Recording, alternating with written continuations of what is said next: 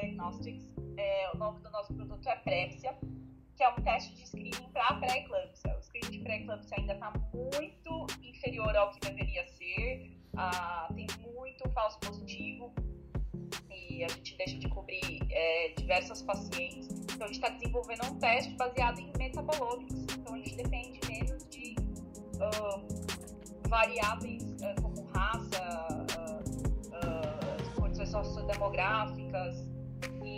E a gente está no Crunchbase. Se vocês quiserem saber mais sobre a empresa, é só entrar no site para ver quem ainda está investindo na gente. E estaremos com novidades logo, que vai ser muito bacana. É isso.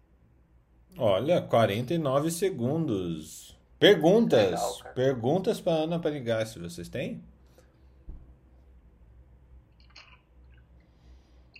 Não tenho dinheiro, não tenho.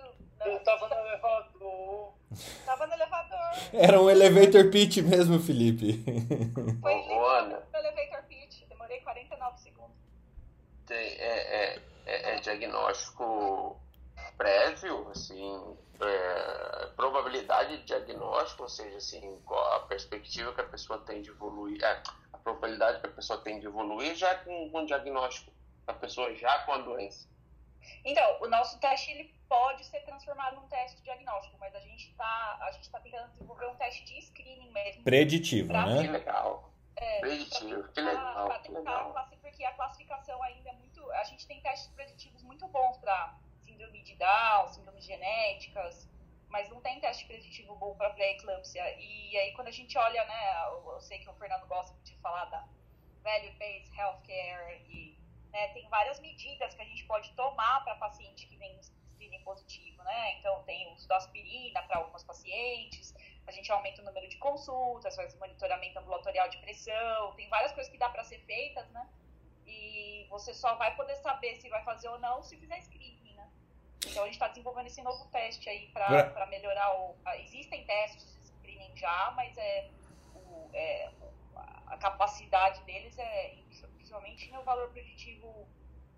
É, não valor preditivo não. É, false positive. É, é, da, olha, tá vendo como é complicado fazer duas coisas em duas linhas? É, é uma unha encravada no cérebro, né? de falso positivo é muito alta ainda.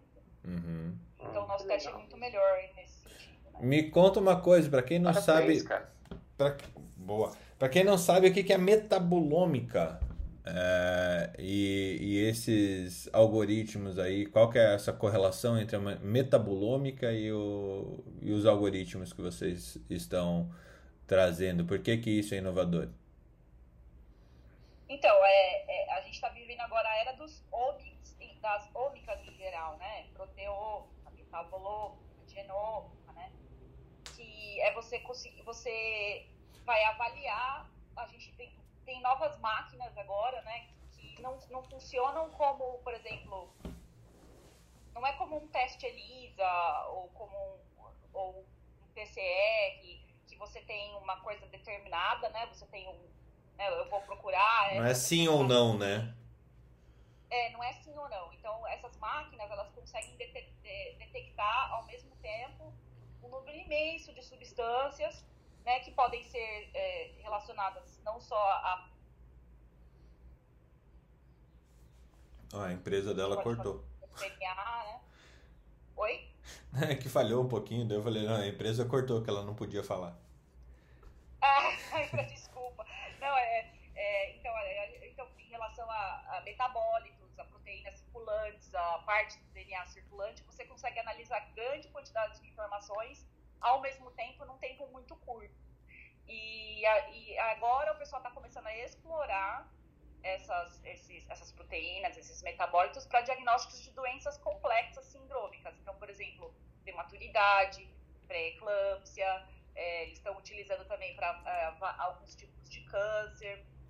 E esses, esses é, você pode, você obviamente tem o screening e tem o diagnóstico, né? Hum, muito bom. Renato Toys, Startupeiro Master. Mano, Fala lá, Messias. Não, mano, assim, sabe o que eu acho fantástico nesse, nesse trabalho de vocês, assim, a multidisciplinaridade que ele envolve, né, cara?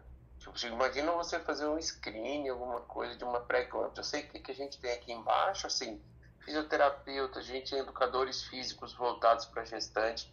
Imagina você faz um screen, aquela pessoa tem uma tendência, você já encaminha para o educador físico, olha, fez esse tal trabalho, tem uma probabilidade de pré-eclâmpsia, já vai para o nutricionista, para o fisioterapeuta, para o educador físico. Cara, é fantástico é isso aí. É, muito, muito é, fantástico. É muito legal cara. as coisas que dá para fazer mesmo de, com o Metabolomics e, e, a gente, isso começou com aquelas doenças lá, inatos do metabolismo, aquelas doenças raras da pediatria, é, hum. começou a, a, cientificamente com isso, né? Então, o cara que descobriu lá a fenilcetonúria é, é um negócio bem específico, mas ele, ele descobriu mais ou menos usando o metabólito, né? É, achou pelo metabólito, né? E hoje pela, é, tem, a gente está mudando o jeito de diagnosticar várias doenças. Uh, esse, o que eu manjo mais é a parte de diagnóstico agora, porque estou mais envolvida com isso. Mas tem muita coisa interessante que dá para fazer. prevenção é, é como, o Fernando gosta de falar, de, né, de é, de saúde baseado em valor, né, é como você pode intervenir, intervir para conseguir melhores resultados, né? Então esse com certeza seria um jeito para pré-eclâmpsia, porque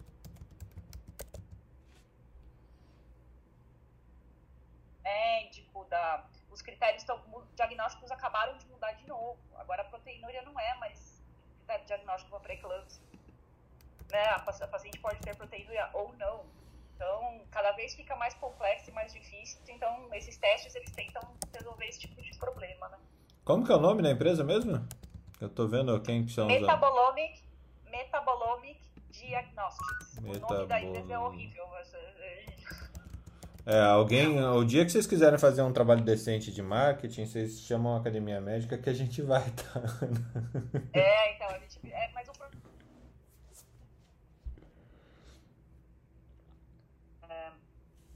Mas e agora estamos aí. Agora eu sou a in-house obstetrician da empresa. Ah, levantaram 7,1 milhões de dólares até o momento. É, com sete investidores em Cork, Ireland, de 11 a 50 funcionários hoje. Quanto tempo tem na empresa? 2011, para a gente ver como é complexo fazer um treco desse e ainda não foi para o mercado, né, Ana? É, putz, é muito complicado. É realmente muito complicado. É, é, e ainda não, bem o que você falou, ainda não vai. Ela é uma spin-out da Universidade de, de Cork, né? Universidade de University College Cork. Tá, e é, realmente foi isso. Fez o spin-out em 2011 e ainda tá. Então muda ver dinheiro ainda para todo mundo. É, não, e vai ter que captar mais, porque não dá para validar cientificamente com só isso. 7,1 milhões de dólares não valida uma empresa de teste de screening de jeito nenhum. Renato, depois Luta Liberty. É, assim, se deixar muito tempo, eu vou com uma pergunta aqui. Eu já tinha três, hein? Mas, é, Ana, mas o mais engraçado é, é que a, a, a, Ana não tinha ideia que a gente ia fazer essa sabatina nela. E visto que dá pra pessoa fugir, não aparecer, dá nisso. É. Bom, a primeira pergunta é se tem interesse em aceleração, porque a gente já acelerou na Baita, gente acelerou startup de medicina, né? E a gente tem uma sócia que foi é, diretora de BD é, global da Johnson. A segunda pergunta é uma curiosidade mesmo, mas queria saber se vocês têm uma abordagem de, de Big Data, é, porque eu imagino que tem uma acumulação grande de massa de dados. E a terceira pergunta é quem é que, quem é que vai comprar? Quem é que vocês estão é, focando como cliente de vocês? É, não, a, a, sua primeira, sua primeira pergunta, desculpa, eu perdi. Ah, ah perguntando se vocês têm interesse em aceleração. É, então, nós estamos, a gente está, agora a gente é considerado uma SME, né, aqui na Europa.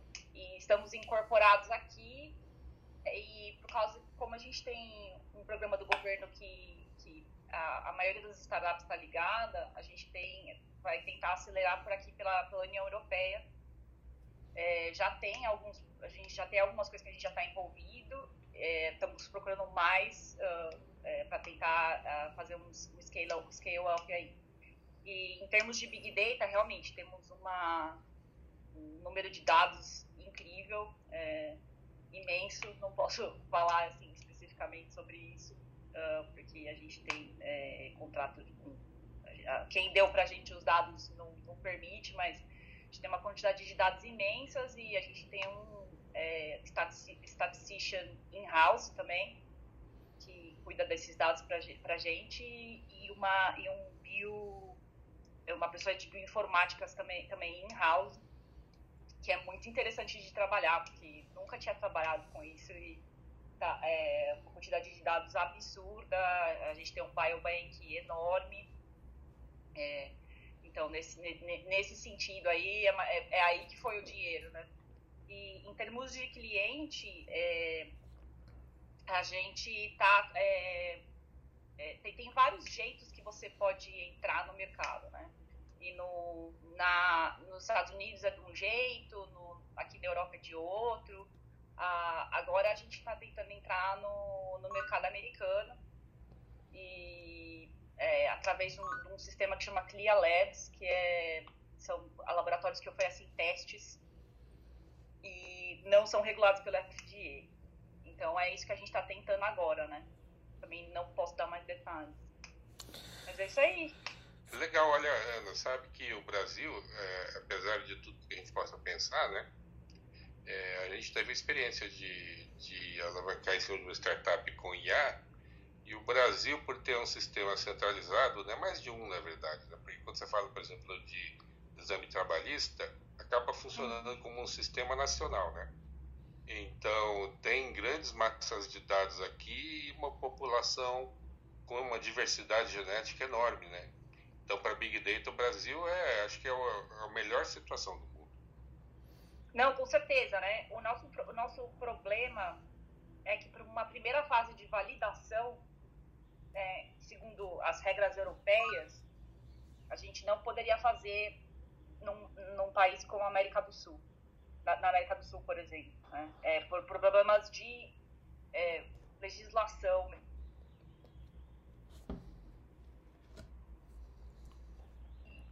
é, gente para injetar dinheiro em euros ou dólares, né? Então, para nós, realmente, por causa do câmbio e tudo isso, está muito difícil de ir para outros países, né?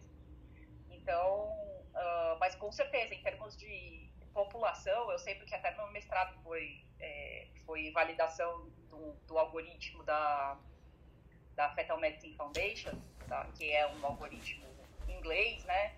E não bate, né? a população brasileira é extremamente miscigenada e, e por outro lado, é, faz com que o, o, espectro desses exames seja muito melhor, né? Então, o problema é que a gente é startup, então tem que fazer uma coisa de cada vez, um passo de cada vez. Mas, uh, com certeza, a população brasileira seria ideal.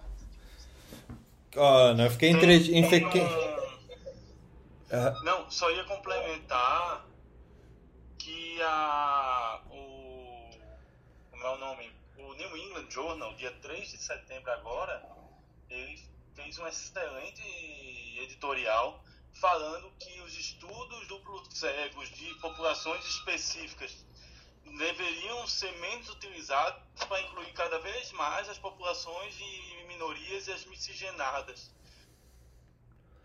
É, é uma busca, né? Essa é essa busca de estudos com populações heterogêneas, né, Felipe? Eu acho que é fundamental que a gente passe do duplo cego é, randomizado para uma lógica de dados de mundo real e evidência de mundo real. E evidência de mundo real, ela diz variabilidade. É impossível você ter, olhar sem olhar variabilidade. Eu vou pegar o editorial do New England e vou colocar lá no grupo, mas tá espetacular, que é exatamente essa tá discussão da, da, da, necessidade e, da, da miscigenação. Também não sei se vocês leram, uh, saiu no, no JAMA faz umas, faz umas duas semanas, duas, três semanas, não tenho certeza agora quando. Mas o JAMA uh, saiu um paper da Task Force americana, lá da, da US Task Force, fazendo um call to action para que os estudos incluam é, os estudos de screening. Então, eles calcularam lá, tem 80 e tantos tipos de screening que são feitos nos Estados Unidos e que dessas doenças, mais ou menos, sei lá, 28, 30, não lembro agora exatamente o número, é, tem relação com situação sociodemográfica do paciente, né? Então, onde ele mora, com a condição é, social, econômica dele, influenciam na doença. Então, teve esse, tem esse call to action do US Task Force para que condições sociodemográficas sejam inclusas, sejam incluídas em exames de screening também, não só raça, porque a gente fala muito em raça e etnicidade, né? Uhum. Mas também que condições sociodemográficas sejam incluídas em testes de screening. Como isso vai ser medido, como, né, eles, é, é só um call to action, né? Eles até falam, olha, como isso vai ser feito, vai variar muito, é, estamos aqui para ajudar, mas temos que começar a pensar como que a gente vai incluir isso nos estudos. Mas a, a, gente falou isso aqui, né, Ana? É, se eu não me engano, foi você que tinha falado. Aqui no Brasil, você tem um determinante patológico que é o CEP onde a pessoa nasce, né? Não, no mundo inteiro. No né? mundo inteiro. No mundo inteiro você tem No mundo inteiro, só você olhar para ciências atuariais lá que melhor CEP do mundo é em Viena então, se você mora em Viena, é,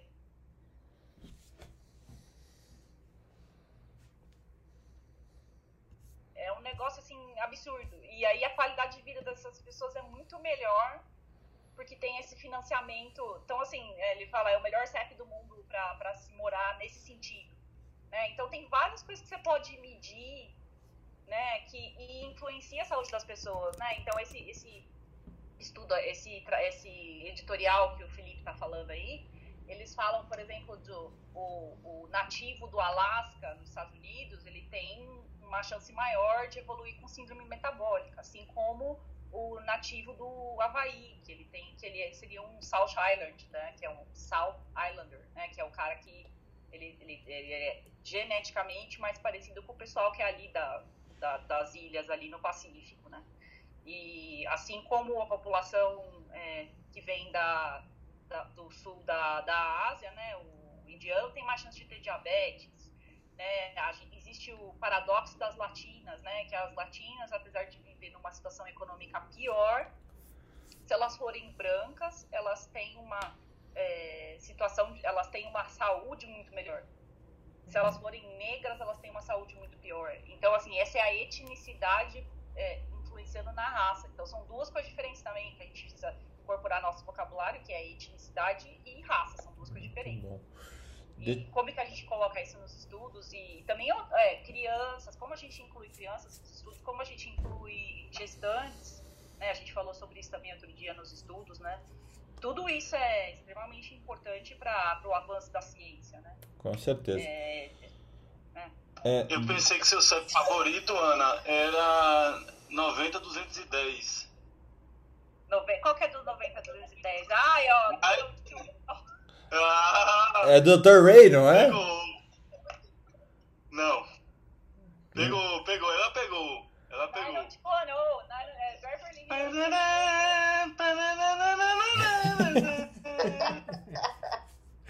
Deixa eu abrir. É, Luciana, depois Renato Reitera e depois Guilherme Bara. Fala, Lu. Bem-vinda. Oi, gente. Estou aqui na correria de arrumar meus filhos, mas eu adorei esse tema, por isso que eu subi.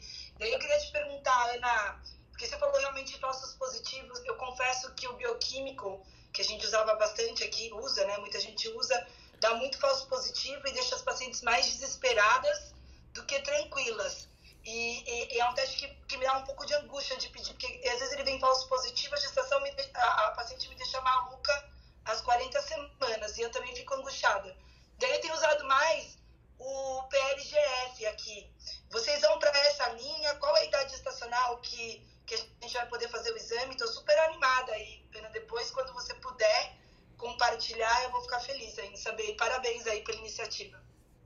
É, então, é, a, state of the art, né, que a gente fala, né, porque assim, a, a maioria das sociedades é, é, de obstetrícia recomenda usar só usar o algoritmo só com fatores maternos, né, características maternas, e características socioeconômicas, que tem muito falso positivo. E aí o state of the art seria o exame da FMF, né, da Fetal Medicine Foundation, lá do professor Nicolaides, que ele leva em consideração o ultrassom das artérias uterinas, características maternas, né, então raça, é, etnicidade, é, se ela tem é, pressão alta de base, se ela tem doença é, reumatológica, né, autoimune, é, então é ultrassom e o bioquímico, que o bioquímico seria o PLGF, cifrite, que são proteínas, né? não são metabólitos, são proteínas. Esse é o state of the art, mas, por exemplo, como esse algoritmo foi rodado na, na Inglaterra, né, ou em países europeus, né, foi, né, mesmo, se você olhar a Austrália, a Austrália, a Austrália é um país que é majoritariamente europeu, né, e aí você olha, por exemplo, pacientes afro-caribenhas, elas têm um, um, falso positivo, elas, elas têm um. Você consegue diagnosticar 92% das pacientes, mas você tem um falso positivo de 94%. Ou seja. Então, eu, descobri, eu descobri isso essa semana também. Eu falei, gente, 94%. Imaginou o que acontece isso aqui na prática, no Brasil? Que é mais ou menos. É, eu sei porque, eu sei porque foi, nosso, foi, foi o meu mestrado, a gente, foram as mesmas pacientes. Foi o meu mestrado, foi o doutorado do Guilherme Lobo, que agora é professor lá da escola. A gente rastreou é, 700 pacientes com o teste da Perkin-Elmer. E é, é, realmente, dependendo da paciente, você tem um, dependendo da, né, do, da caracterização da paciente, você tem um índice de falso positivo muito grande, né? E então o que a gente está percebendo é que quando a gente vai para os metabólitos, não tem esse negócio, porque o problema são as características uh, que são muito. Por exemplo, se eu vou no laboratório e faço um exame, aquela máquina é regulada todos os dias, tem os múltiplos da, da mediana para aquele dia, é, é, é extremamente preciso. Mas medir a pressão da paciente no consultório dá muito erro. Você levar a raça da paciente em consideração dá muito erro, porque, ah, qual que é a sua raça? Sei lá, paciente que se considera negra, mas o, a mãe é índia, né? ah, e assim, entre os negros você tem o negro sul-africano, o negro angolano, o negro angolano, o preto de, de subsaariano, é, tem, então, tem variabilidade genética negro, gigantesca de, entre a população e, negra. É, então, e o negro, o negro da FMF seria o negro, negro afro-caribenho, né? Que seria o pessoal da Jamaica tal, né? Que, que também já é outra mistura, entendeu? Então, é, é muito. Quando a gente vai para os metabólitos, né, por exemplo, ou quando a gente usa fatores bioquímicos, a gente. É, são coisas mais precisas, que tem menos erro. Então, a, no, a ideia desse teste é tentar fazer um screening, coisas mais precisas. Mas a gente tem que levar em consideração é, coisas locais. Então, a gente fala muito sobre. É, é muito engraçado você olhar os dados.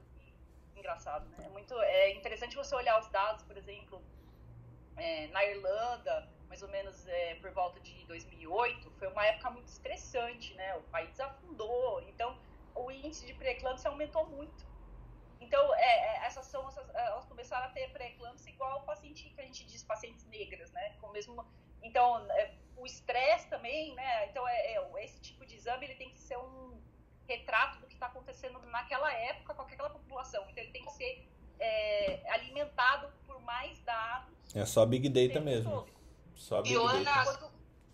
notado, não sei vocês aí na Irlanda, mas aqui no Brasil, pelo menos em São Paulo, eu vi um aumento de doença hipertensiva específica da gestação e de HELP síndrome agora em julho. Não sei se por causa do Covid, e daí é uma interrogação porque eu não tenho essa resposta. Se de repente é decorrência de um Covid longo ou pós-vacina. E, e, eu até tentei reportar os casos que eu tive, e, e foi super complicado. E, mas a gente teve um aumento enorme de doença hipertensiva específica da gravidez. HELP síndrome, óbvio que fez mais frio é, em São Paulo, né, esse ano. Não sei se o estresse está influenciando. Então, são coisas que realmente ficam tirando a gente da linha e trazendo vários questionamentos. E quando você fala em miscigenação, o Brasil é um país muito misturado. Diferente, de repente, eu acho que da Europa, que não, não é tanto. Então, o, o fazer um, um, um trabalho aqui no Brasil ia ser bem interessante também, porque é, a gente... É, Lu, você falou em relação ao Covid, com certeza, saiu aí duas revisões grandes, tá? Feitas na Europa, que a paciente que teve Covid, ela tem uma incidência maior de preeclâmpsia.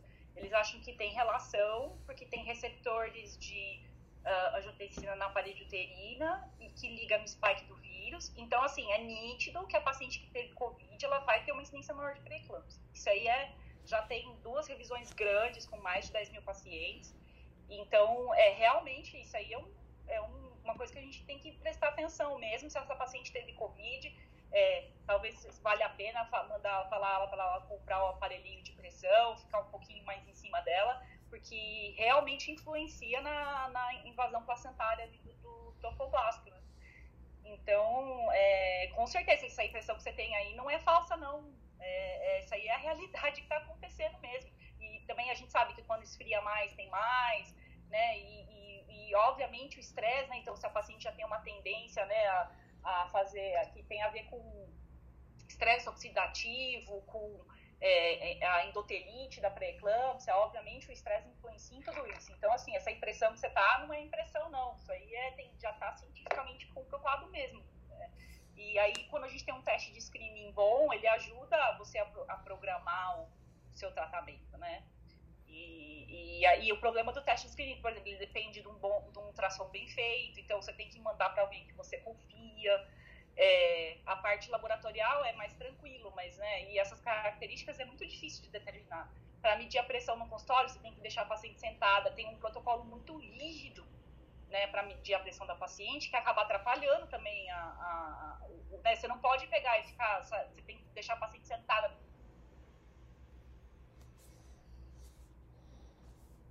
Ou você mesmo que vai medir.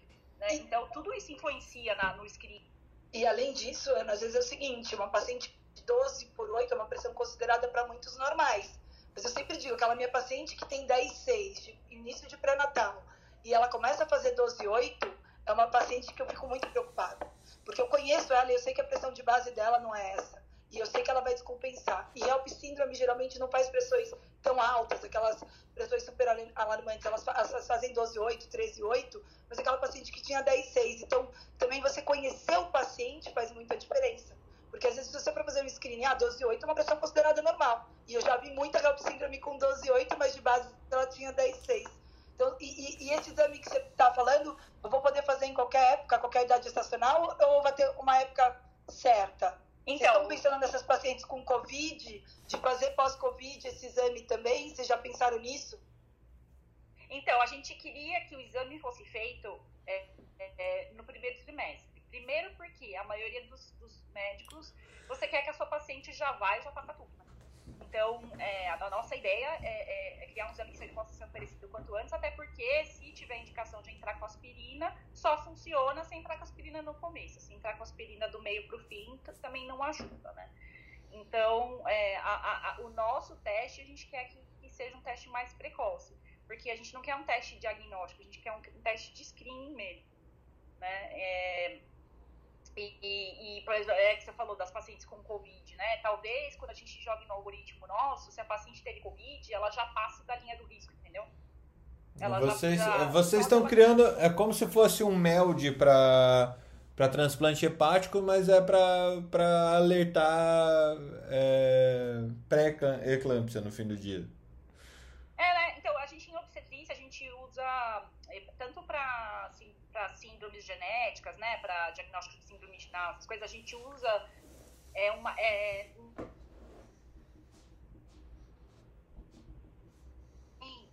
você tem indicação de fazer a miniocentese ou é, é, algum exame é, desse tipo para fazer um diagnóstico, né? E na pré-eclâmpsia seria a mesma coisa. Se o risco para pré-eclâmpsia é maior do que 1 para 100, é, você teria indicação de fazer aspirina e de ter mais consultas médicas, medir a pressão ambulatorialmente. Então, tem algumas medidas que você pode tomar para ajudar.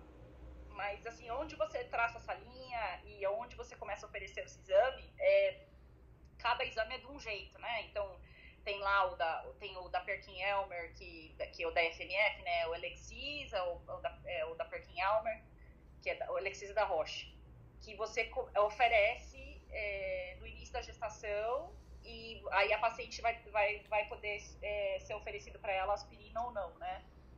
E, e, mas também tem os testes que são feitos mais no final, com PLGF e também, mas aí é para fechar diagnóstico, porque como a Lu falou, tem tem paciente que, é, é, sabe, a pressão dela é aquela pressão meia boca, não tem aquela proteinúria, é, né? E aí, depende, tudo que você depende muito da experiência do médico é problema, né? Porque aí você fica na dependência do, do de você sentir o cheiro de pré-eclâmpsia. A gente fala, né? A gente brinca, né? Que o obstetra olha para a paciente e, né, pelo, pelo pezinho dela, pela carinha dela, a gente fala, hum, isso aí tá com cara de pré-eclâmpsia.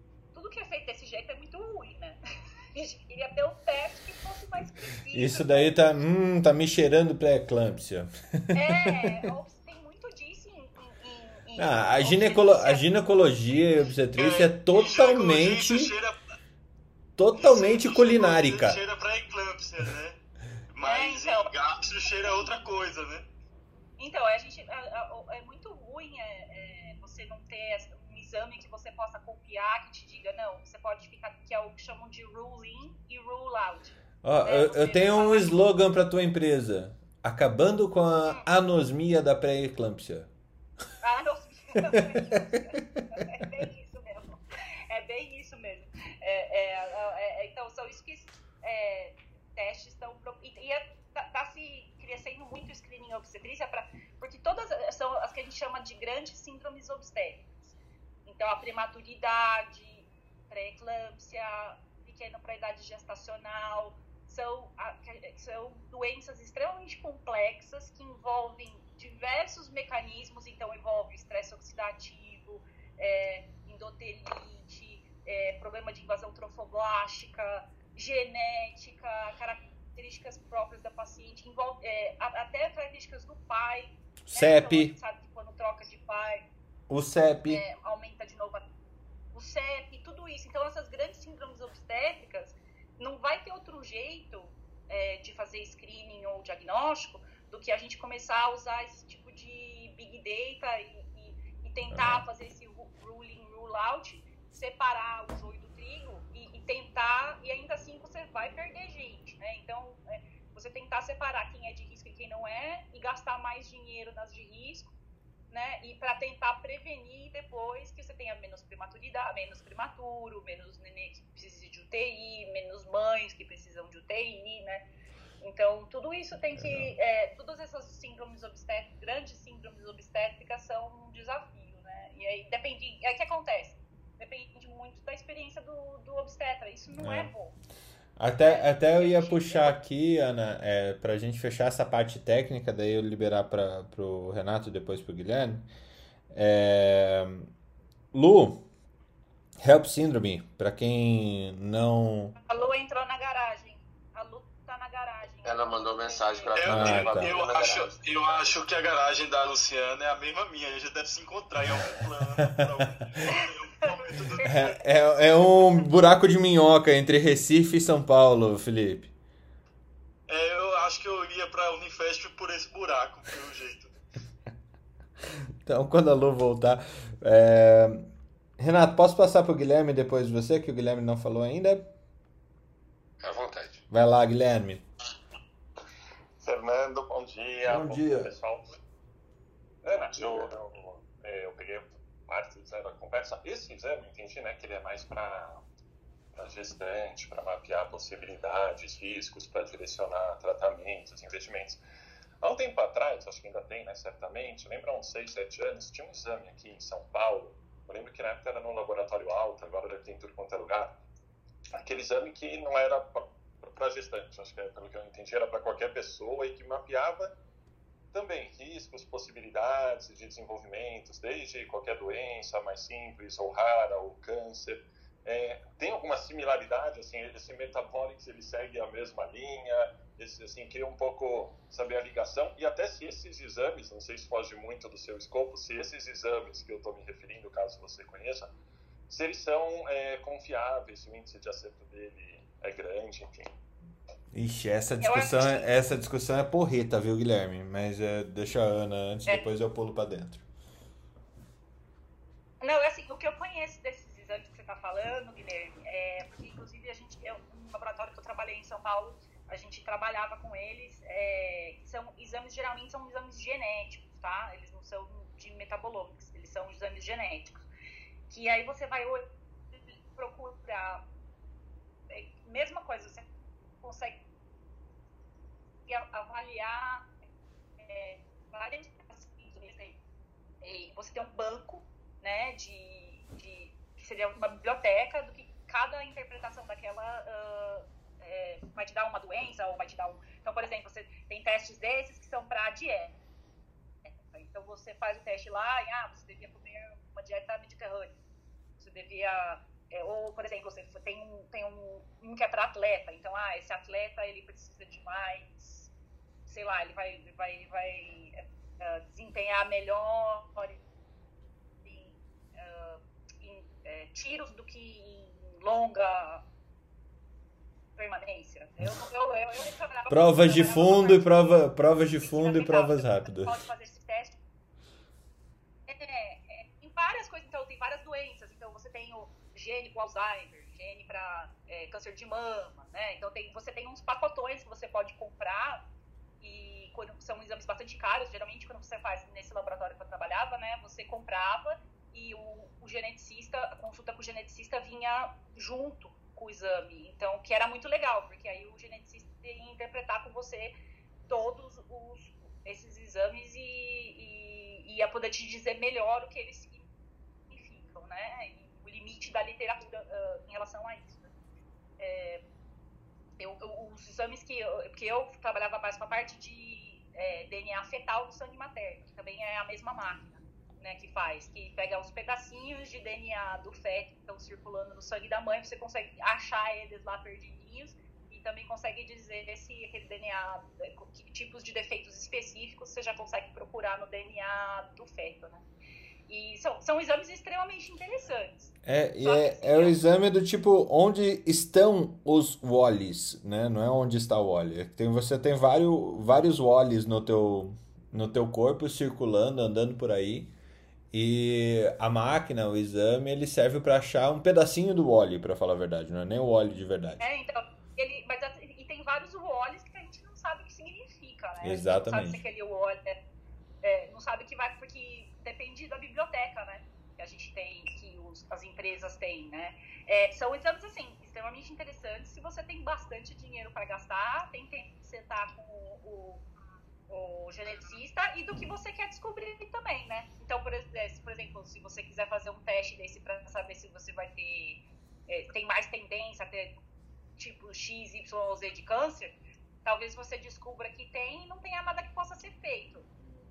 Sentido, é, né? então, tem... esse é meu ponto, né? Será assim que eu, eu lembro que na época lá eu tinha a possibilidade de fazer, hum. eu, eu fiquei com esse receio que talvez seja uma coisa de bobagem, de ignorância, mas eu fiquei assim, meu, eu vou fazer esse exame, talvez eu vou ficar mais. O custo-benefício emocional talvez não valha a pena. Eu fiquei nessa dúvida se eu fazia ou não. Eu, vou, eu, eu já falei aqui do meu caso pessoal, né? Que eu sou acompanhada no, no, no ambulatório de cânceres familiares, né? Porque minha mãe morreu de câncer, meu pai tá com câncer agora.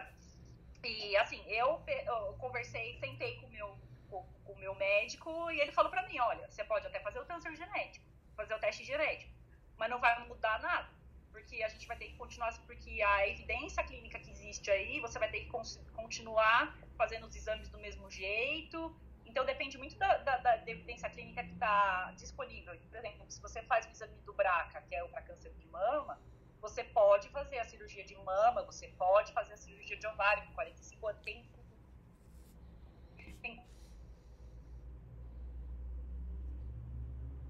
na minha família são cânceres gástricos. Não tem muito o que fazer, entendeu? Então, não, ninguém vai tirar meu pâncreas só por diversão. Então, então assim, depende muito da doença.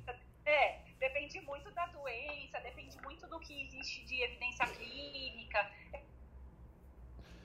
É, eu acho que a grande... É, não vai, não, é, não, né, que dieta é melhor para você, que dieta você vai responder melhor por causa da sua, da sua composição genética, é, eu, não, né, eu acho que isso aí é bacana pra caramba, porque né, vai, pode mudar seus hábitos, né? Só que assim, é um exame extremamente caro, uma interpretação difícil, então você precisa da ajuda do geneticista para ajudar a interpretar, né? É, é, e, então, assim, em relação a outras doenças, Alzheimer, se você descobrir que você vai ter Alzheimer, agora a gente está começando a ver que tem coisas que podem ser feitas. Né? Só, só para vocês verem, aí... Guilherme, só para você ver a complicação disso que a Ana está falando, sabe quantos genetici... médicos geneticistas tem no Brasil? São, 340, são 340. Caramba, é pouco, né? Mas e, é assim, nada. será que é o mesmo exame? Eu nem quero uns 4 mil reais, assim, é caro, né? Mas é não, mas assim, deixa, deixa eu até pular para dentro, assim, esses exames, eles são, eles normalmente entram naqueles testes uh, eh, para executivos ou coisas parecidas, né? E eles têm uma série, é o que a, que a Ana estava falando, é, uma, é um kit é, com vários... É, anzóis ali, com várias iscas para pegar esses pedacinhos que a gente está falando, tá? E eles são preditivos, né? Eles podem dizer, quando são genéticos, eles podem dizer a tendência de você ter uma, uma doença. Por exemplo, dá para você determinar com 80% de certeza se uma pessoa vai ter Alzheimer. E daí fica o dilema ético-moral de você dar esse diagnóstico para alguém, porque é, a partir do momento que você coloca isso para uma pessoa que está ígida, 30 anos de idade, dizendo que uh, ela vai viver tudo que o pai dela e a mãe dela que tiveram Alzheimer aos 55, 60, 70 anos de idade, cara, você condenou a vida dessa pessoa a uma vida de sofrimento. Quanto por cento, Fernando? 80%. Você condena a pessoa a uma vida de sofrimento. Ou seja, para quem não é médico, parece super simples a gente falar, é, achar que. Uh, eu não estou falando que é o teu caso, tá? É uma generalização aqui, tá, Guilherme? É, que, é, que uma informação, que um exame, que alguma coisa que é simplesmente sim e não, ele, ele para por aí. Mas não, a complexidade do ser humano, ela coloca uma diversidade de escolhas, de, de possibilidades que complica bastante a, a, o, o andar da carruagem. Você vai viver 30 anos pensando que você vai ter Alzheimer. Se você tiver uma depressão, quando desse diagnóstico, cara, o teu potencial de suicídio aumenta bizarramente. Porque você já tem uma vivência com um familiar que teve Alzheimer e tudo mais, e você está num estado depressivo no qual um gatilho como esse pode justamente levar a um problema muito sério. Então, é, é, é o, o, o problema que eu vejo nessa discussão de testes de, screen, de screening amplos, e a gente vem discutindo isso com muita frequência, principalmente nas falas do, do Jung, a gente não pode simplesmente determinar a vida das pessoas por um, uh, por um teste laboratorial. A gente não, tra não deve tratar o teste. A gente tem que tratar as pessoas que fazem os testes. Né? E também indicar corretamente teste. Eu não sei quem que falou esses dias atrás que a maior quantidade de é, processos contra médicos nos Estados Unidos está advindo de é, testes laboratoriais pedidos inadvertidamente. E isso é muito complicado. Porque você não pode simplesmente sucumbir porque o teste está ali para ser feito e ele custa caro e tem alguém para pagar. Né? É, é complicado. Uh, Lu... Ô, Fernando, quando você fala Eu... esse negócio de teste aí, daí você me falou da anosmia obstétrica. então a experiência do obstetra é importante, né? Total, total. É, é, assim, não tem como desvencilhar a parte tec, é, a parte mecânica. Lembramos que todo teste desse é, genético, bioquímico, ômico, genômico, exômico, ele passa por uma máquina que vai fazer esse teste. A máquina não trata ninguém quem trata é o médico que vai lançar a mão de suas ferramentas para poder é, escolher com o paciente qual o melhor tratamento para ele. É, mas a gente, é, com grande frequência, está vendo cada vez mais pessoas simplesmente tratando o que a máquina diz e esquecendo o paciente de lado. Lu, eu queria, antes de, de passar para Adriana também, é, Explica rapidinho o HELP Syndrome que você trouxe para quem não, não é da área. Ou para mim, que eu nunca tratei uma HELP Syndrome, eu lembro disso do meu, do meu internato de, de, de gineco e obstetrícia. Ou para quem infecto, né? Ou para quem é infecto e acha que crianças de obstetrícia é coisa de ET, é... Por favor. Eu, sei que o nome tem que chamar o médico, eu sei por isso, porque é help. help! Exato. É, é, é help e, e reza para não ter, mas eu faço gestação de alto risco, eu adoro pré-natal de alto risco, então eu já tive muitas. HELP síndrome, a gente tem alteração nos exames de sangue da paciente que tem uma hipertensão. Então, a gente tem uma queda de plaquetas, uma plaquetopenia, um aumento de enzima hepática, a gente tem alterações da função hepática, né, TGO, TGP, ácido úrico, plaquetopenia, e, e isso chama-se HELP. E o que a gente tem que fazer é fazer o parto, tem que resolver, não tem outra maneira de resolver essa síndrome. Se você pegar o quanto antes, melhor, porque a, as complicações dessa paciente serão menores.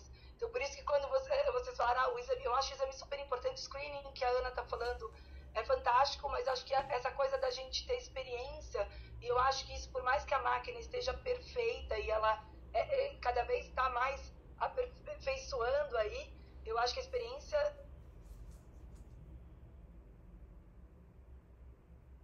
bem no início e o prognóstico é muito bom. Agora, quando você pega uma HELP já bem instalada, é, é, é uma catástrofe, o próprio uh, nome diz, né?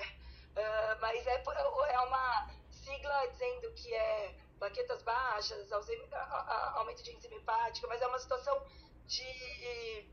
É uma complicação da doença hipertensiva específica da gravidez, ou seja, é uma complicação da pressão alta. Só que o interessante é que nem sempre ela cursa com níveis pressóricos muito altos. E, e isso é, é, muito complicado, porque às vezes aquela coisa que a Ana falou, ah, você vê aquela paciente super edemaciada, com a pressão lá nas alturas, uh, nem sempre essa paciente vai ter uma HELP. A, os casos de HELP que eu peguei, a maioria deles eram pacientes que ainda não estavam edemaciadas e com níveis pressóricos não tão altos. Então, por isso que a experiência. Aí eu, eu, eu acho que a máquina está ótima, mas a experiência do obstetra nunca vai morrer, não. Com certeza. Manda um abraço pros filhos aí.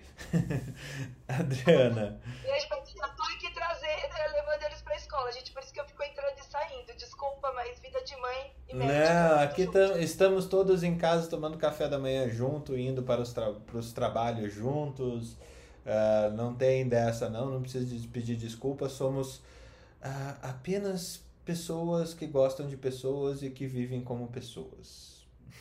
Adriana. Olá, bom dia, tudo bem? Bom dia. Essa, esse tema é muito interessante. Primeiro, a questão dos testes genéticos variam muito, né? Já se falou aí sobre o DRCA, que é bem estabelecido, que hoje o convênio é obrigado a pagar aquelas pacientes que passam por um, um geneticista e que tem história familiar com risco de aumento de câncer de mama e ovário. É, isso tem um procedimento, né? A paciente tem eventualmente é, como fazer uma, uma redução do risco de doença, fazendo mastectomia subcutânea bilateral, às vezes ou forectomia bilateral, dependendo do tipo da mutação. Mas tem uma síndrome muito interessante no Brasil, chamada Lifraumene, que inclusive a líder desse estudo no Brasil é uma prima minha, que trabalha no Sírio, ela chegou aí para o NIH nos Estados Unidos. O nome dela não é Lifraunemi, né? Não, não. o nome dela é Maria Isabel, Maria Isabel Achatz. E ela pesquisa há muitos anos. E o interessante é a descoberta que no Brasil existe uma mutação específica que foi introduzida por um tropeiro que começou lá no Nordeste e ele foi fazendo filho ao longo do Brasil e, distribuindo a mutação, que é uma mutação específica chamada R337H, é, que só encontra no Brasil, nessa síndrome. Que é interessante que ela tem mapeado não sei quantas famílias, é, justamente por conta do trabalho dela, e essa síndrome, ela tem um aumento muito grande de câncer desde pequena. Então, eu acompanhei uma paciente que ela veio para mim com linfoma. Ela morreu com 20 e poucos anos. Dois anos depois, a mãe dela fez um câncer de mama, depois fez um câncer de cólon, depois fez um sarcoma e foi quando a gente fez o diagnóstico de lifraumene. Que doideira. De fazer um casamento e ele se recusou a fazer o teste. Por isso que a gente estava falando de fazer, vamos fazer os testes, etc. E ele sabendo do risco que ele tinha de ter a síndrome, ele não quis saber. Então isso inclusive é uma coisa importante no momento em que você tem uma consulta onde a família tem que ser explicada do risco e ele, por opção, não quis saber, casou, teve filhos, que também é uma outra questão, né? Da responsabilidade, ele pode estar passando essa mutação desse gene para os filhos dele e perpetuando essa mutação, né?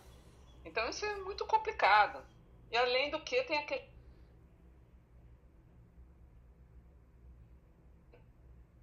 é, fazer com, com que a, a, seguradora seja obrigada, por exemplo, no caso de Lifraumene, para que você possa fazer diagnóstico precoce, paciente tem que fazer a cada dois anos uma ressonância de corpo inteiro, que é o exame de eleição para diagnosticar pequenos tumores, que podem ser sarcomas, carcinomas, linfomas e até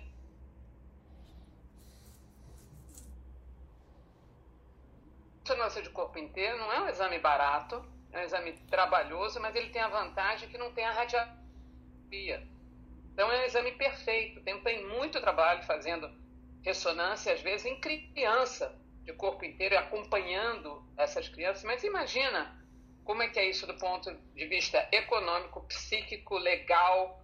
Então, são muitas é, as, as, variantes são incríveis, né? É muito grande. Exato. Pode acontecer. Messias, quanto Mas, que custa uma. Mas deixa eu só contar, finalizar hum. contando uma história interessante.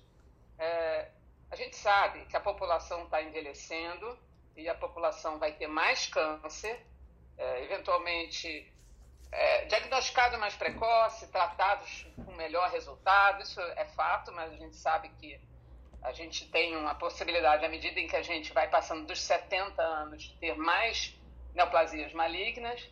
É, por exemplo, tem estudos mostrando que necrópsias de homem acima de 80 anos, 100% tem câncer de próstata, ou seja, é, existe uma, uma alterações somáticas que vão ocorrendo ao longo da, da vida que podem levar essas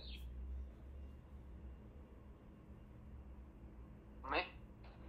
mas é, você por exemplo na, eu tenho uma família que do lado da minha mãe eu não tenho informação que minha mãe perdeu a família toda na guerra na segunda guerra na Polônia ela veio para o Brasil com nove anos de idade então, e ela é, ela, é, ela é judia, então eu não sei o quanto, que a gente sabe que em algumas famílias judias você tem mais síndrome justamente pelos casamentos interfamiliares.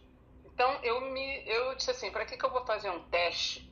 Eu não tenho nenhuma informação da minha família. Até isso é importante. Você tem que indicar o teste uma história pregressa. Se eu não tenho história dinheiro, eventualmente muito tempo e muito uh, a questão psíquica em relação ao que eu vou fazer daqui para frente, quais são as implicações que vão ter para os meus filhos. Então, isso tudo a gente tem que pensar na hora até de indicar fazer um teste como esse, né? Com certeza. Messias, só para a gente atualizar, quanto que está no Partica e no plano de saúde uma, uma resso de, de corpo inteiro? Fernando, eu confesso para você que eu não sei, mas pode chutar aqui no partido que é um exame que vai estar acima de dois mil reais fácil, fácil, fácil.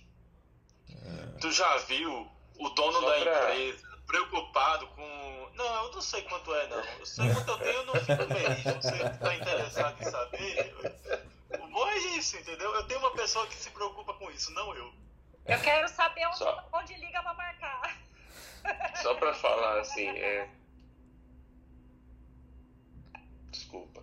Só para dar um complemento que a doutora Adriana falou aí, que nem para o pessoal que não é da área de saúde ali embaixo, a, a síndrome de Lee-Fraumeni é ligada a um, a, um, a, um, a um, gene chamado P53, que é assim, gente, essa síndrome, quando, é, quando a gente tem algum desvio ali na linha genética, esse cromossomo, ele mata essa célula ruim, ele faz, causa uma coisa que chama apoptose, né? Então, quando a pessoa tem uma alteração nesse gene, suprime esse gene, ela tem uma tendência a formar tumores. Essa ressonância do corpo inteiro, não sei se todo mundo aqui já deve ter contato com a ressonância magnética, É uma análise quando a gente faz aquele joelho, aquela, é, é aquela máquina que faz o barulho. Tan, tan, tan, tan. Ela passa o corpo inteiro dentro da máquina e ela busca pontos de restrição à difusão de água. O que, que significa isso? A gente tem um fluxo normal de água no nosso organismo. Quando você tem algum tumor, algum processo inflamatório, alguma coisa, você tem alguns pontos de obstrução ou de alteração de fluxo dessa restrição e difusão. Então, a ressonância do corpo inteiro ela é capaz de demonstrar esses pontos de restrição e difusão. Não significa que todos eles vão ser tumor, mas numa pessoa que já tem uma síndrome que altera o controle de, de, de, de células que podem se mutar, células que podem dar câncer, quando você tem esses pontos de restrição e difusão, eles podem indicar algum tumor. E aí, como a Adriana bem disse, alguns tumores específicos, né? Meduloblastoma, que é um tumor da medula medular né, do sistema nervoso central, e alguns outros sarcomas. Só para complementar e deixar um pouco mais palatável para o pessoal que não é da área de saúde. Hein? Cara, é o melhor professor de rádio do Brasil. Não, é incrível. incrível. Eu nunca me, ninguém me explicou tão fácil assim. É o melhor professor de rádio do Brasil. Me comprometa a pegar o valor, Fernando. Não, é legal porque assim, teoricamente esse é o exame de alto custo que a, que a operadora ela vai barrar qualquer pedido, se você não tiver muito bem embasado, ela barra, né? É, porque, ainda mais nesse caso que a Adriana falou, se a gente está falando de, de reço anual, é 2 mil só nesse exame por ano, né? Então não é nada barato, nada barato mesmo você fazer isso. Mas eu, o que eu achei interessante, Adriana, é que você colocou que ela é vinculada a um tropeiro, né? E esse cara foi fazendo filho pelo país. Então talvez dê para a gente é, é. entender a, a, projeção populacional através sabendo da história desse cara. Exato. Ele, ela fez esse, é, minha, essa minha prima, ela fez todo o rastreamento do ponto de vista, digamos, retrospectivo, por onde que ele passou. Ela tem um mapa da onde ele começou até onde ele desceu e faleceu. Eu não, eu não sei quantos filhos ele fez ao longo do Brasil, é, é, disseminando essa mutação pelo Brasil todo. O cara... Olha, olha, olha, eu, olha eu entrando no meio aqui, convida sua, sua prima para vir falar com a gente aqui, se o Fernando der essa oportunidade, cara. Tamo é legal, junto. Hein? Sim, sim, fala com ela. Ela, ela é muito solícita. Acho que vai ser bacana falar sobre isso. Ela adora, né? Falar sobre isso. É, e a gente adora pessoas Fofoca que, que tem é com a gente mesmo. Ó. Não, fofoca e falar dos outros é a gente tá de boa aqui, a gente aceita, a gente aceita. Ainda mais para falar de tropeiros do século passado, né? Do século retrasado. É, vamos... Não, imagina. Assim, você imagina, é, feito eu e a Adriana, por exemplo, a gente tem uma coisa em comum, né? No, nossos parentes vieram da guerra, né, pro Brasil. Então, tem muita história nessa confusão aí. Muita, muita parte da miscigenação. O Brasil vem se miscigenando desde 1500, né? Primeiro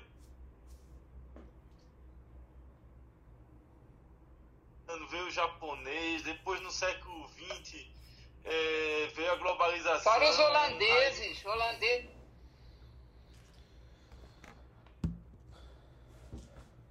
Quantos pernambucanos de olhos azuis tem aí? É, é, eu sou um resquício disso, né? Porque minha mãe é alemã com cara de bezerro.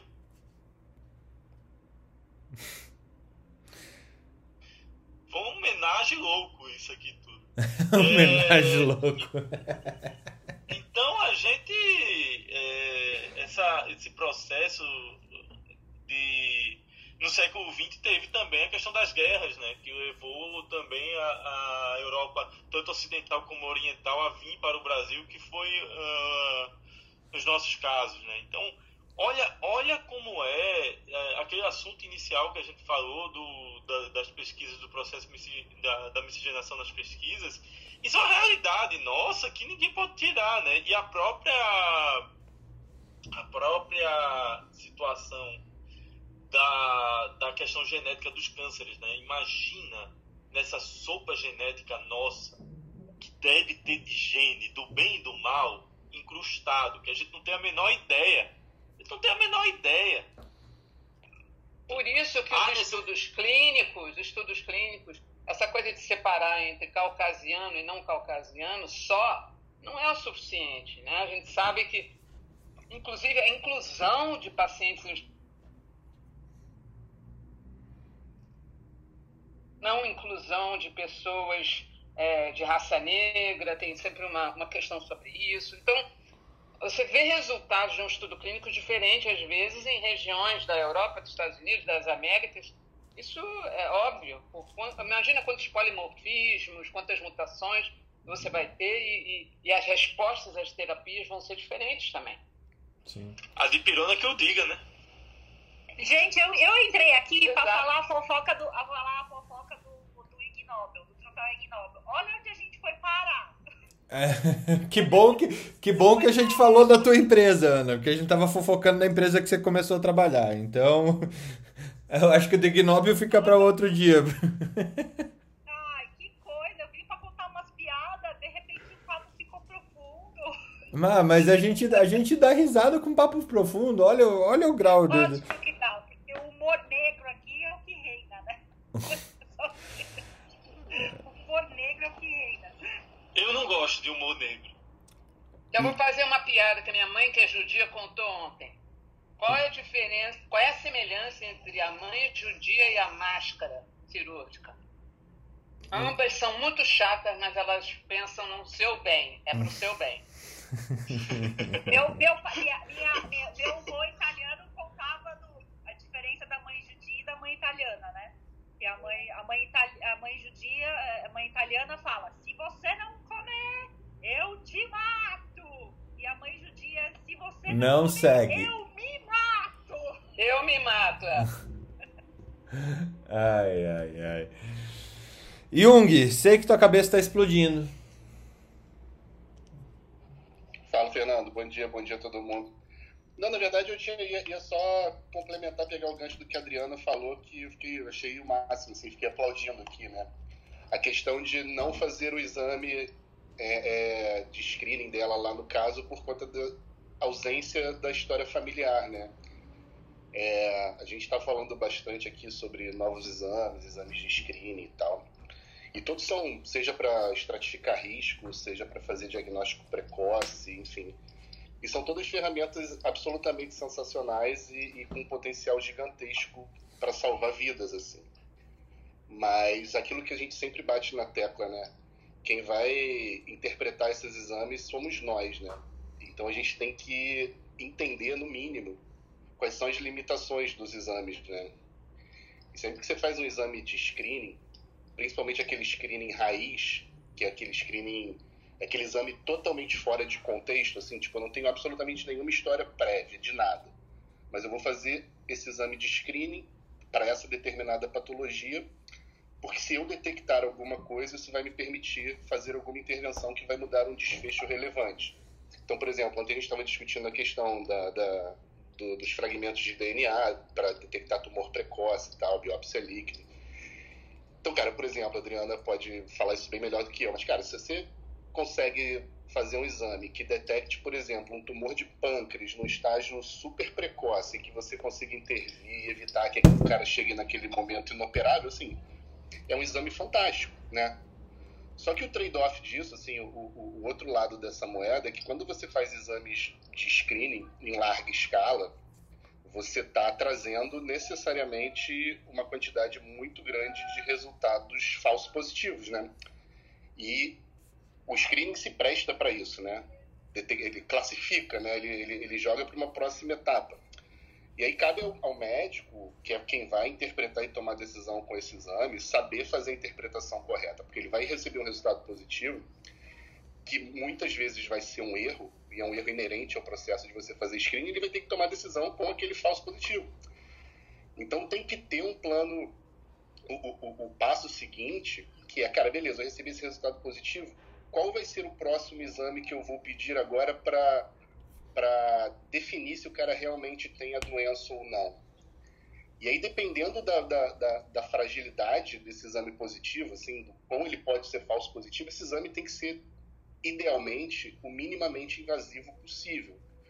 Porque já pensou se todo o exame de screening, por exemplo, de biópsia líquida, a gente desencadear um exame de imagem fazendo contraste, ou ir direto já para um procedimento mais invasivo. De novo, aquela coisa, a quantidade de potencial e que a gente vai trazer então, assim, a ferramenta é, é fantástica, né? Mas ela tem que vir junto com a educação médica, de novo, de entender contexto. Oi, Jung, eu acho que... Não, eu queria complementar o que você está falando, Jung, que, que é, é justamente que assim, a gente tem que entender a capacidade do exame de screening. Então, por exemplo, a gente tem entender que tem exame de screening, que é uma bosta exame clínico é muito bom. A gente, por exemplo, é, é, a ginecologia é um excelente exemplo, que a gente sabe que o Papa Nicolau ou a biópsia líquida é, de, que agora está mudando, né, como é feito o Papa Nicolau, agora a gente faz a coleta da biópsia líquida, faz primeiro a parte do vírus e aí depois vai para, né, a gente não faz mais Papa Nicolau como se fazia antes, que era só a lâmina, né? É, a tendência mundial, pelo menos, é essa, né? Porque o Papa Nicolau é um excelente exame de screening. Ex excelente, excelente. Ele tem uma alta sensibilidade, uma alta uh, é, sensibilidade. Esqueci a palavra em português. ele é altamente sensível. Altamente Especificidade. É, altamente desculpa. Altamente sensível, altamente específico. E, e a gente pega exames, por exemplo, como a mamografia, que é um péssimo exame de screening. Péssimo tanto que aqui na Europa estão mudando, se olhar os países nórdicos, eles estão mudando completamente o screening de câncer de mama. A chegar num ponto que eles estão começando a, a, a contraindicar é, a mamografia. Porque o problema da mamografia é que ela vai gerar, como o, o Jung falou, um exame altamente é, invasivo, que é o, a biópsia de mama, né? É, às vezes, a, é, é, que aí tem que ser guiada ou guiada por ultrassom ou guiada pela própria mamografia, mas o exame altamente invasivo e, e, e, que, e que, gera consequências para paciente, né? E a gente sabe que o índice de falso positivo é imenso, imenso na mamografia. Tanto que na, na, na, nos Estados Unidos e na Europa só se recomenda mamografia acima de 50 anos. Isso, mas é, é, a gente tem que tomar muito cuidado com, com, com, com o que você falou, Ana, porque assim, a gente ainda sabe que a mamografia é modificador de vida, né? É então, mas é ainda ela, é. a mamografia ela é a melhor evidência disponível. Mas não é Isso, é a melhor evidência disponível que ela é a melhor evidência. Exato, mas a gente ela... tem que ter cuidado pelo, no que a gente fala. Até eu posso até convidar a Má, que, que a minha esposa ela, ela fez, ela fez radiologia e fez especialidade de mama assim, a gente tem que ter bastante cuidado de falar que em alguns lugares tal, tal, abandona não. Existem as orientações específicas para idades específicas que a gente pode acabar, assim, difundindo uma informação que, ah, não, eu ouvi falar lá de uns médicos lá que não serve para nada. Não, não é assim. Ela tem as, as indicações, tem tudo certinho ainda, ainda. Enquanto não vier não, algo aí, melhor. É outra coisa que eu acho que está faltando, e é a gente investir melhores exames. Porque a gente, a mamografia é um exame que a gente é, acaba é, ficando muito preso nele, porque não tem alternativa. É a melhor evidência, é, é a melhor evidência disponível, a melhor evidência possível, e a gente sabe que é, é, é, o, o, que ele muda de, em termos de sobrevida, né? E ele não é tão impactante, por exemplo, como um Papa Nicolau entendeu? Então, eu acho que é, falta... Eu queria falar depois. Só para complementar o que o Messias falou, uma vez que a gente tem pessoas que não são médicos, você sabe que eu concordo com você que existe não só isso, como o tipo do aparelho, se é mamografia digital, quem está atrás do aparelho vendo a imagem, isso também é muito importante, a experiência da pessoa que faz o laudo e está vendo aquele exame a idade da paciente, o histórico familiar, isso tudo tem muita importância, mas a gente tem que pensar que no Brasil tem lugares que não tem mamografia. E, uhum. eventualmente, a paciente chega com doença muito avançada. Então, se ela tivesse feito uma mamografia, eventualmente o diagnóstico teria sido mais precoce. Então, eu entendo que na Europa esse problema é menor, mas no Brasil ainda é um problema muito grave a ausência de aparelho de mamografia, ou aparelhos que são aparelhos defasados ou antigos, mamografia convencional que não digital. Messias pode até me, me corrigir, mas é, são duas coisas interessantes que a gente precisava falar. Uma é essa da mamografia que você comentou, mas tem uma outra que o Ing pode até me corrigir. E a gente tem um exame chamado PSA. O PSA, Nossa, que é, teoricamente é tem uma.